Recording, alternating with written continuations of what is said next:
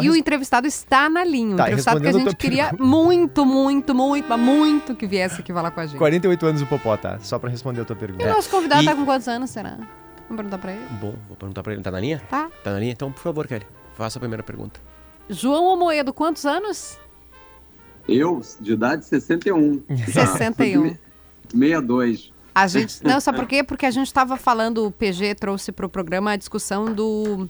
Da luta que vai ter com o Anderson, com o Popó, com o Kleber Bambam, é, esses que não são é, do, do, do esporte, assim, né? Não, não, não vieram, são pessoas com sucesso no entretenimento, como o Whindersson Nunes.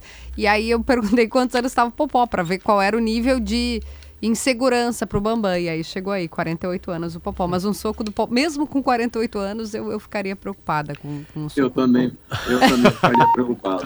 Aliás, já que a gente tava falando sobre algum tipo de violência. Ele tá em imagem, gente, Tá em imagem, tá? por favor. gzh.com.br, YouTube de GZH. Eu confesso que eu fiquei esperando a bicicleta atrás, porque numa entrevista na Globo News me chamou a É. atenção. Eu vou te explicar, Kelly. É o seguinte, é que eu mudei, eu tô em obra na, no apartamento e vim para um outro, então a bicicleta tá, tá no outro lá, mas eu continuo tentando pedalar um pouco aí sempre. É, bom, voltando à luta, digamos assim, né? É, Uhum. O senhor é, é uma das poucas é, pessoas famosas no mundo político brasileiro que tem na- na- no seu currículo o apanhar de todos os lados, digamos assim, né? É. O Partido Novo, quando surge, ele apanha naturalmente da esquerda brasileira, né? Enfim, né? o senhor apanhava da esquerda brasileira. E quando o senhor disse que vai votar no Lula na última eleição, o senhor passa a apanhar da direita brasileira. Né? O Brasil não está definido exatamente em esquerda e direita, apesar de Lula e Bolsonaro terem seus fãs ardorosos. Né? Mas é um Eh, país polarizado. é um né? país Claro. polarizado. Aliás, acho que isso está rolando em todos né? os lugares, né? Ou, ou, às vezes é polarizado em duas figuras, ou é polarizado contra uma figura e a favor dela. Né? Mas Enfim, tá né? calcificada a polarização. Exatamente. Como tá é, como é que é apanhar dos dois lados, sendo um político? Bom, primeiro, só para dizer, é um prazer estar aqui com vocês. Muito obrigado pelo convite aí depois da introdução. O, assim, eu, eu quando a gente eu resolvi entrar na, na política, né, é um dos principais objetivos justamente era inovar, trazer gente nova para a política, basear o, o novo em, em ideias, em princípios e valores e não em salvadores da pátria, né? Então, eu acho que infelizmente no Brasil o que aconteceu nos últimos tempos, a gente todo dia tem prova disso. Só nessa última semana a gente teve em relação ao Bolsonaro, todo aquela os eventos é, de montagem do, do que me parece era um golpe, e agora no Lula, dessa questão toda que a gente pode falar depois é, dessa declaração muito infeliz lá, e os seus seguidores simplesmente desprezam totalmente os fatos é, e seguem fiéis àquilo que não faz o menor sentido, né? E eu acho que a gente, dessa forma, não constrói um ambiente saudável para o país, né? Para atrair novas pessoas. Então, eu sempre fui muito na linha, olha, eu vou ser coerente com o que eu acredito, eu não estou aqui atrás de votos, eu estou aqui é, para realmente ajudar a tentar melhorar o país que a gente vive. E, e isso no Brasil de hoje é difícil, porque o que a gente tem são torcidas organizadas, né? De duas É lideranças que isso. têm muitas semelhanças, são líderes populistas, não aceitam, não, não tem um compromisso com o erro, que é impressionante, eles não aceitam voltar atrás. E as pessoas que estão próximas, ao invés de chegarem aí e dizer, olha, isso aqui está errado, isso devia vir desse lado, na verdade endossam. E aí a gente fica nesse processo, que um reforça o outro. Quer dizer, só para completar, Kelly, antes de você perguntar, eu acho que essa, esse efeito todo do, do Lula, por exemplo, ajuda ao Bolsonaro. O Bolsonaro foi o principal responsável pela eleição do Lula e vice-versa. A gente fica nessa polarização e não avança como nação, né? Não, a É, impressão que eu tenho é que a gente não consegue sequer argumentar. Primeiro, porque ninguém quer se dar o direito de trocar de opinião, aquela opinião está calcificada, e quando a gente fala da polarização, ela extrapola a questão da eleição, né, de quem votou. Ela de- define até, vou usar um exemplo aqui gaúcho, João, que é o seguinte. Se você vai no Parcão, você é bolsonarista. Se você vai na Redenção, que é um outro parque aqui, você é petista. Até isso, até se você vai no Mercado A, você, se você vai escolher a escola dos filhos, a, a polarização ela tomou de tal forma a gente que a gente não consegue, né, tratar de temas normais ou eh, que seriam ordinários sem com que haja essa divisão que a gente percebia antes que era restrita ou pelo menos circundava o período eleitoral. A gente vai sair disso? A gente consegue sair disso ou a gente está meio que não tem para onde correr? Olha, eu acho que a gente vai conseguir, mas não vai ser fácil, né? A gente está um pouco numa, numa armadilha e, e, isso que você falou é importante. Eu acho que tem dois, dois aspectos. Primeiro, se a gente observar, muitas vezes a gente vai para a discussão de temas que não são tão relevantes para o estado que o país está, quer dizer, com tantas milhões de pessoas passando fome, com problemas na saúde, problemas na educação, às vezes a gente se concentra em temas que não são tão relevantes só porque esses temas são temas que dão engajamento. Uhum. E mesmo a discussão nesses temas ou em temas um pouco mais relevantes, elas são totalmente tomadas, como eu falei, pela, pelas narrativas e, e, e ninguém quer ver os fatos, né? É, então, acho que isso é, afasta as pessoas da política, afasta as pessoas do bom debate, né? afasta, afasta as pessoas que querem colocar alguma argumentação racional e a gente fica muito refém é, da, dessas torcidas, sem evoluir, sem poder é, mudar de, de, estágio. E acho que isso tem, a gente tem um problema maior, que acho que não é só é, referente ao Brasil, mas que é uma falta de lideranças né, no, no mundo político. Eu acho que isso é um fenômeno tanto do Brasil quanto, quanto fora. É, então a gente fica patinando nessa, nessa armadilha. Me dá uma certa agonia olhar para frente, por exemplo, a 2026 já está aí, e a gente fala, e aí, como é que a gente vai, vai sair disso? Como é que a gente caminha, né? É, e acho que isso se reflete no crescimento, na qualidade de vida das pessoas. Mas, assim, eu acho que a, o, como é que a gente deveria começar a abordar isso, né? É exigir mais participação política das pessoas, especialmente das nossas elites. Acho que as nossas elites no mundo empresarial poderiam ter uma participação, é óbvio, eles têm que se preocupar com os negócios deles, com o dia a dia, mas também com o futuro do país. O que, que a gente quer deixar para o país, para as próximas gerações, né? E eu acho que é, é, a nossa elite é muito ausente desse debate. Né? Eu senti hum. muito isso em todo o processo de formação do novo, mesmo na busca depois de, de apoiadores, é, isso não, não, acontece. Então, assim, é, precisamos ver como é que a gente sai disso, mas eu acho que a gente está numa armadilha muito chata. A moeda, mas os próprios atores políticos, assim, mais ao centro, digamos, né, que não estão nem de um lado nem do outro da polarização, será que eles também não são engolidos? A impressão que eu tenho é de que, por exemplo, o senhor eh, foi candidato à presidência em 2018, teve ali uma visibilidade significativa depois que o senhor saiu do Partido Novo. Uh, o senhor não, não, não, A impressão que eu tenho, posso estar enganado, o senhor me corrija se eu estiver errado, mas o senhor não se filiou a um novo partido, eu não vejo o senhor atuante, claro, embora seja atuante nas redes, o senhor se posiciona em relação ao governo, na vida política partidária mesmo, não sei se o senhor está tão presente. A impressão que a gente tem é de que esses atores mais ao centro, né, que não estão nem de um lado nem de outro, de alguma forma estão sendo engolidos, não estão conseguindo demonstrar protagonismo na vida política e aí sim se tornarem, por exemplo, nomes significativos para 2016 para furar essa polarização. O senhor não tem essa impressão?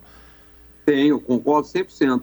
Se a gente fizer um pequeno exercício e voltar nas três últimas eleições presidenciais e formos ver quem foram os candidatos das três últimas, quem é que sobrou para concorrer em 2026? Mas eu acho que isso é um processo que vem acontecendo no Brasil. Isso foi até uma das, das nossas motivações lá atrás, em 2010, quando começou a, a ideia para a montagem do novo, que é o seguinte: eu sempre fui do pressuposto que você tem que ter instituições fortes. E a gente no Brasil foi deixando de lado as instituições, foi enfraquecendo, especialmente, acho que esse foi um legado do Bolsonaro de ataque muito forte às instituições, e os próprios partidos se perdendo. Né? O próprio Novo, que tinha essa, essa ideia original de ser uma instituição, hoje é uma legenda para trazer pessoas para se candidatarem, muito voltado para o bolsonarismo. Então, quando você me pergunta isso, eu, eu, concordo com a avaliação, mas quando eu olho assim para o lado e falo, ah, mas se você quisesse sair, ter uma vida pública ativa na política, em que partido você consegue se identificar? Com nenhum, porque os partidos hoje são simplesmente é, legendas para para colocar o máximo de pessoas possível, especialmente na, na Câmara Federal, para conseguir o quê? Fundo partidário, fundo eleitoral e emendas parlamentares. Com isso, a chance de alternância de poder fica muito menor, porque afinal de contas essa turma tem bilhões e bilhões para se manterem lá, não há nenhuma limitação à reeleição é, e num ambiente muito pouco propício para ideias novas, onde você tem que ir ou para uma corrente bolsonarista ou para uma corrente petista. Quando você sai desse, desses dois, fica totalmente irrelevante. Né? Não, é, não é fica totalmente relevante, mas não está na massa. Então, é, é, um processo, assim, eu, por isso que eu, eu acabo apanhando dos dois lados, porque eu acho que a gente tem que traçar um campo no meio. Quando a gente, inclusive, eu acho que é um, um, um fator interessante hoje, muita gente discute, ah, quem, quem vão ser os competidores do PT? Vocês podem notar que todos os competidores do PT são aqueles que, de alguma forma, estão buscando o legado do Bolsonaro, né?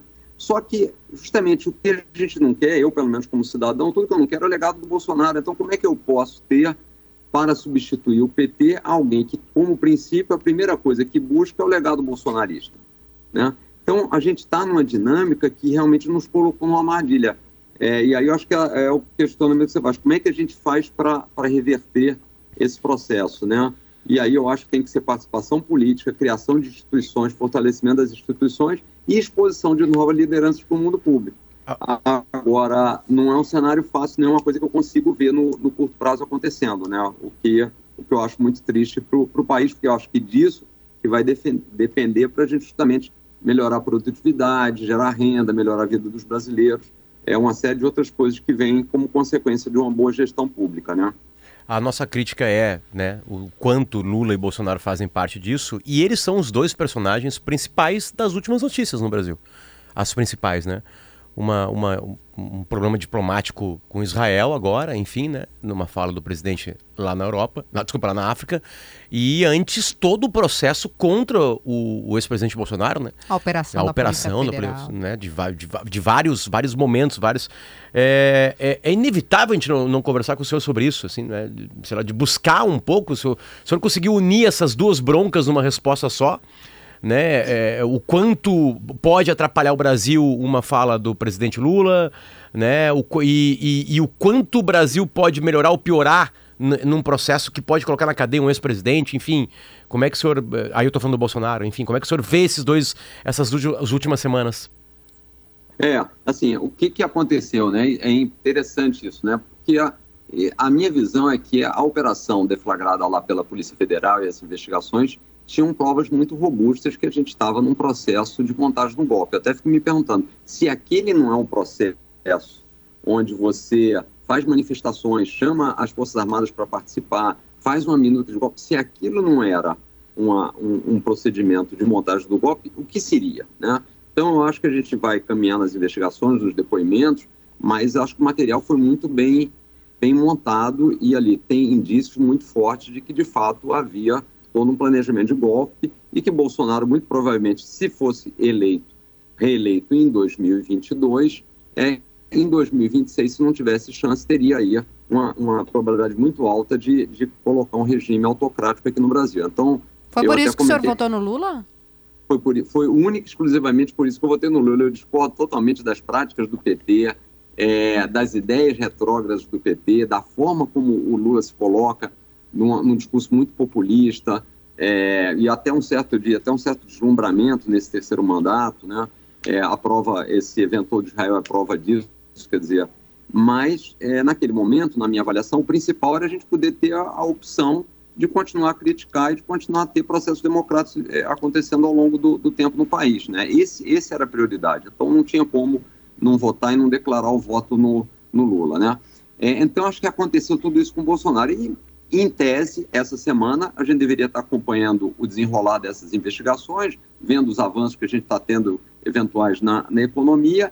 E aí, e aí, duas coisas interessantes, quer dizer, a base aliada do Bolsonaro, apesar de todas essas evidências, diz que não, que nada aconteceu, que é simplesmente uma perseguição, e Bolsonaro ainda chama uma manifestação de rua que, no meu entender, no fundo é uma tentativa de pressionar o judiciário. Ele não tem argumentos, não tem provas, é, concretas para se defender e aí promove o, o, a defesa da democracia, né? Alguém que nunca foi é, muito preocupado com a democracia, justamente para criar um, um, uma pressão no, no, judiciário. Esse era um caminhamento que a gente estava tendo, vamos dizer, nas notícias. Aí o Lula, de uma hora para outra, e com esse apoio é, de total falta de bom senso, eu entendo, do, da turma bolsonarista. E aí o Lula, de uma hora para outra, faz uma declaração absurda, quer dizer, vai lá fora, não condena o assassinato do líder russo lá, do Alexis Natali. O Bolsonaro também, não, o outro grande líder brasileiro também ficou omisso, não falou nada, e fala um absurdo é, comparando os ataques a Gaza com o Holocausto. Né? Ao invés de pedir desculpas, que seria o razoável, ele simplesmente dobra a aposta. Ao dobrar a aposta, o que, que ele faz? Ele fortalece o bolsonarismo às vésperas de uma manifestação, né? Ele é, ajuda um líder que tem problemas lá em Israel, que é Netanyahu. É, ele faz com que alguns deputados, com uma, uma, argumentação muito fraca e de forma, no meu entender, muito oportunista, que ficaram calados em relação ao Bolsonaro, pretendam abrir um processo de impeachment contra ele, e ele simplesmente não salva, obviamente, nenhuma vida em Gaza. Né? E mesmo assim ele dobra a aposta, e os seus seguidores, ao invés de dizer, presidente, está errado, olha, 90% da, das citações das redes sociais estão dizendo que houve um erro na, na sua manifestação senhor está desprezando a história. O Holocausto foi outro, né, um negócio totalmente diferente disso. Não dá, não pode se usar Hitler como comparação de nada. É, e ele não, ele dobra a aposta, cria uma crise e amplia uma crise diplomática. Por quê? Quer dizer, basicamente por falta de bom senso, por falta de humildade para reconhecer os erros. Então a gente fica pulando de, uma, de, uma, de um cenário para o outro e sem evoluir. Quer dizer, de novo, os grandes problemas brasileiros vão ficando de lado e a gente fica discutindo uma crise criada única e exclusivamente por uma declaração infeliz do presidente. Uhum. Né? É, então é um cenário realmente difícil e, e, os dois agem muito parecidos, né? Essa que é, para mim, é o, é o, pior ponto, né? Tanto Lula quanto Bolsonaro, os grandes líderes, e aí a gente não tem no cenário político brasileiro uma, uma terceira, uma terceira via. Você diga, bom, e aí? Não tem, quer dizer, então é, isso tem que ser construído, mas a população, na minha visão, e até é, talvez até um pouco de distanciamento da política de muitas pessoas, é porque não vem um universo de pessoas dispostas a fazer uma aposta num outro, num outro cenário. Né? Sim, a gente precisa mudar isso, porque é, senão a gente não vai evoluir. Mas parece né? que não vai mudar, eu, eu, acho que falando sobre isso, porque um como você bem colocou, a gente está falando com o João Amoedo, um se alimenta do outro, né? Dentro dessa, de, desse modus operandi, um ganha quando, quando dá uma declaração que é para a gente também nos parece absurda, aqui tem opinião, do, do, Lula, aí a massa vai e defende ele, aí gera o um engajamento, acho que é, é uma forma que, que, que, se organiza, e aí depois o Bolsonaro faz uma coisa e gera um outro engajamento da turma. É daí que eu acho que a gente não consegue, você parece o cachorro atrás do rabo, isso, sabe? Isso, e Kelly, um parênteses aqui, Amoedo, que é o seguinte, acho que o, o Amoedo ilustra muito bem eh, nas redes sociais dele o que é a interdição do debate brasileiro, porque o Amoedo faz uma crítica ao Lula, uhum. contundente, como tem que ser, nesse caso do, do do, da, comparação do Holocausto lá com os ataques em Gaza. E as, a resposta de 95% dos seguidores dele são assim: faz o L agora! Já votou no Lula, agora cala a boca, não pode falar nada. Então é impossível debater assim. Uma pessoa que votou em alguém e esse alguém que está no poder uh, comete um equívoco, erra ou faz algo que a gente escolhe, a pessoa que votou tem mais direito a criticar do que quem não votou. Claro. Porque Perfeito, ela votou, exatamente. ela que está sendo traída pelo camarada que ela botou no poder. Então, quando é. o, debate é esse, assim, cala tua boca porque tu votou nele não pode falar nada. Mas como não pode falar nada? Então, assim, a, a falta de, do debate democrático, ela tá posta no, no, dia a dia, né? Ela não é só na eleição. Na eleição isso se reflete, claro, né? Nessa polarização. Mas é impressionante, o, o debate ele é interditado, ele é inviável, ele é impossível, é porque a gente não pode é fazer é crítica. Então, se tu não pode fazer crítica, então estamos ferrados. Não tem democracia que exista, né? Que se sustente. É muito triste isso, né, Moeda? Esse negócio, tu faz é o L agora, meu Deus do céu, tu nem responde é. mais as pessoas. Eu vejo vejo porque não, é impossível. E como o PG é fez o L na live, agora vão recortar, Moedo, a, é, assim, o que tá com faz o dedo aqui. Hein? E, é, agora vai ter que virar o L, fazer assim. Faz uma e vamos botar aqui, ó. PG e Amoedo juntos fazem o L na Rádio Gaúcha comunista é. bolsonarista. É insuportável. Não, e, e, PG, esse seu comentário é perfeito. Eu, semana passada, eu tinha feito uma crítica dizendo o seguinte: olha, com todos esses indícios agora que chegam do golpe, eu espero que aquelas pessoas que, mesmo não gostando do PT, mesmo sendo contra as suas ideias, tenham entendido que para evitar um golpe era fundamental votar no Lula. é, e, e, quando, e além disso, quando eu votei no Lula lá atrás, em 2022, eu falei o seguinte: eu vou votar no Lula para ter o direito de ser opção no dia seguinte que comece o governo. Porque eu discordo totalmente das suas práticas. Então, razoável e, e o esperado já era justamente que, ao iniciar o governo Lula e ele fizesse coisas que ele está acostumado a fazer, com as quais eu discordo, eu fosse um crítico ferrenho do governo. Você avisou Mas, que seria. Você eu, eu sou. que seria. Eu não vou apoiá-lo, eu estou votando, exclusivamente, até brinquei, eu falei, eu não, não estou votando no L, eu estou votando para tirar o B. E em 2018, também ao votar no Bolsonaro, e eu votei no Bolsonaro em 2018 porque achei que o PT, depois de todos os escândalos de corrupção, não era aceitável que a gente tivesse um governo liderado pelo PT. Eu votei no Bolsonaro sabendo que ele não faria um bom governo e cheguei a pedir depois, logo em seguida, o impeachment do Bolsonaro. Então, assim, faz parte, eu acho que você colocou um ponto interessante, e acho que isso é que falta, justamente as pessoas que votaram naquelas, naqueles líderes, as pessoas que são mais próximas àqueles líderes, são justamente elas que têm o direito e o dever de cobrar deles e não se submeter ao que eles acham, que eles pensam mesmo que sendo os maiores absurdos. Uhum. Entendeu? Esse que é o grande problema que a gente vivencia hoje, né? É, essa, essa falta total. E aí acho que as redes sociais, que no passado, por exemplo, na montagem do novo foram fundamentais, porque era um ambiente realmente de, de debate, de explicação, a gente contava muito o que queria fazer no, no partido, as redes sociais viraram um ambiente muito tóxico, onde não tem, é só xingamento, não tem espaço para discussão. Então, mas, mas o senhor tem amigos ainda, na vida real?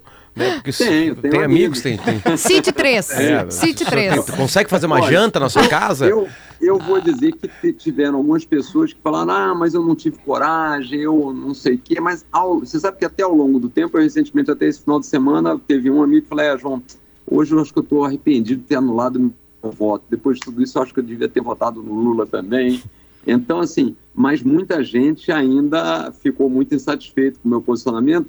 E, assim, eu, eu sempre falei o seguinte, olha, eu não era uma pessoa conhecida, trabalhei lá montagem do Novo durante 10 anos, então, assim, eu não posso ter o ônus hoje de não expressar a minha opinião pelo trabalho que eu fiz. Seria uma coisa incensável. Não, você não podia. Quer dizer, se eu não fosse uma pessoa que tivesse feito todo esse trabalho, não teria problema nenhum de eu ter declarado meu voto, nem eu nem sabia.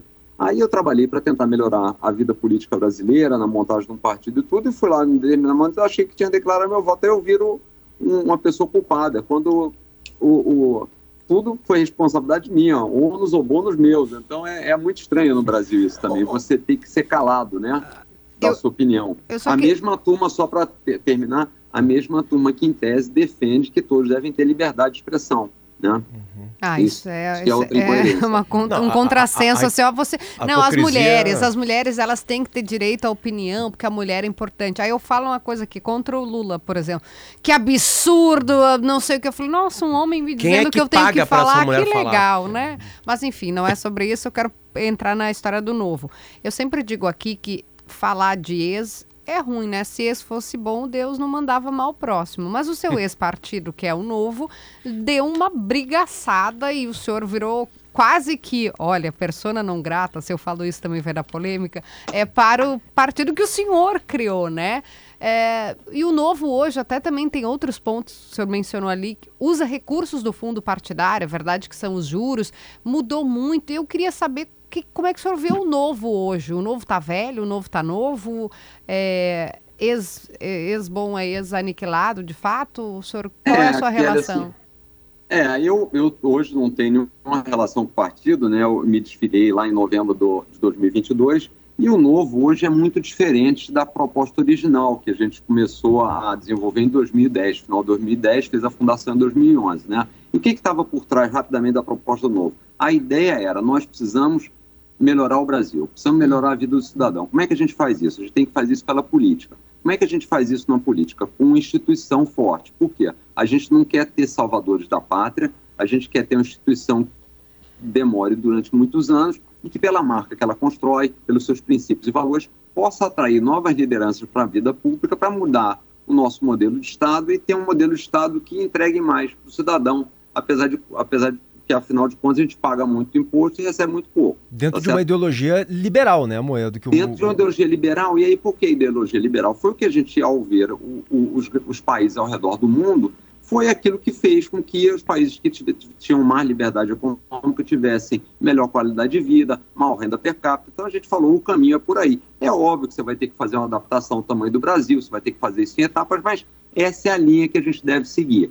E o Novo, como instituição, é, como qualquer instituição pública, desculpa, como qualquer instituição é, privada que é viável, ele tem que ter qual é o freio de uma instituição, o que, que faz ela crescer ou ela diminuir. O serviço que ela entrega, porque é do serviço que ela entrega que ela recebe anunciante, que ela vende seus produtos, então é da qualidade do serviço que ela entrega que ela sobrevive. E justamente isso faz com que ela ande no, no caminho certo. Então a gente disse, bom, nós não devemos usar dinheiro público, porque primeiro não é moral. Dinheiro público que deveria estar na saúde, segurança e educação está indo para partido político. E segundo, que essa é uma ferramenta, quando você tem é, contribuições voluntárias, é uma ferramenta que você pode avaliar se você está indo na direção correta ou não.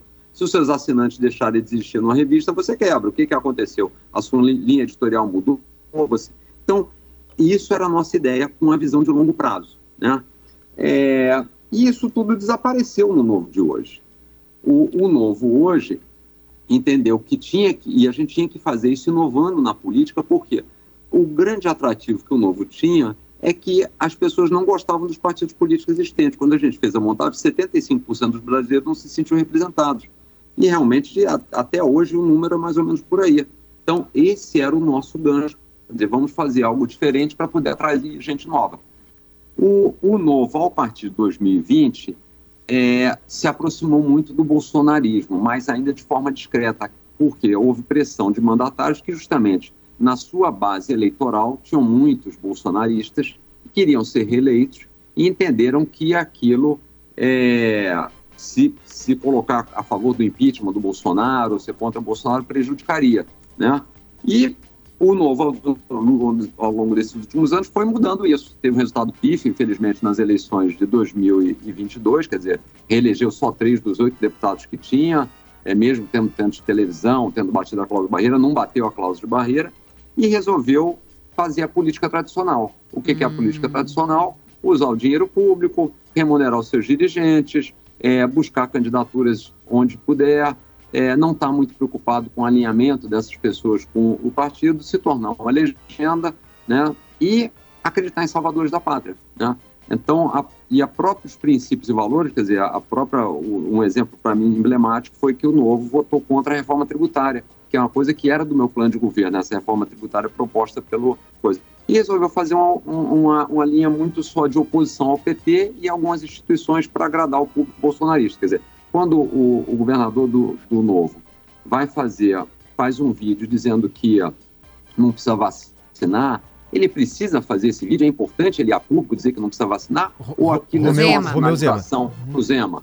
Ou aquilo é só uma, uma sinalização para os bolsonaristas que que tá, quando deputados do Novo vão a público falar que estarão na manifestação do dia 25, porque a, o STF faz tudo errado, quando, na, quando na verdade o Novo volta e meia está indo judicializar questões no STF, quer dizer, então o partido ficou muito incoerente e se tornou uma legenda. Senhor, é, então, eu, o senhor vai criar o, o senhor vai criar é, um super novo, então. diferente. então. É isso ou acabou? Ou o velho? É, ou o Olha, velho. eu não o, sei. O, o novo o, velho?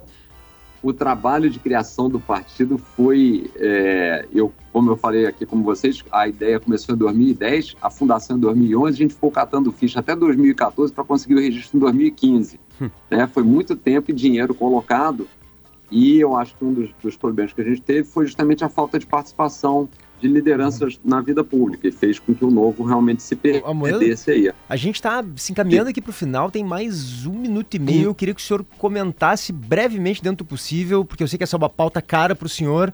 É, que sempre se disse um liberal, enfim, como é que o senhor está avaliando a condução da economia do Brasil aí pelo ministro Fernando Haddad? Por favor, em um minuto. Olha, eu acho que é, o, acho que o tema que a gente tem do melhor no Brasil de tudo é a economia. E é, é, até é engraçado que seja a área onde o PT, o partido do PT, faz mais as maiores críticas. Né? O que eu acho que a gente teve de, de lado positivo aí? Primeiro, a gente manteve, conseguiu fazer a reforma tributária, que é um grande avanço na simplificação. É, nós mantivemos a meta de inflação também o, o, a área econômica tem diminuído desonerações, né? quer dizer, está brigando aí contra benefícios fiscais, então está na luta para acabar com a desoneração da folha, é, voltou a taxar lá os pastores de igreja, incluiu agora a tributação em fundos exclusivos, que era um diferencial que existia. Então, eu acho que tem sido um, um bastante razoável. Agora, óbvio, falta a gente fazer, ter mais preocupação com a responsabilidade fiscal corte de despesas e uma reforma tributária, uma reforma, desculpa, administrativa, que a gente possa melhorar a eficiência da máquina pública. Mas, no geral, eu acho que tem, tem sido razoável a condução okay. da, da economia. João Moedo, muito obrigado pelo seu tempo, seu carinho com a gente aqui. Volte sempre ao Timeline. Eu que agradeço, um prazer estar aqui com vocês. Obrigado. Um abraço a todos.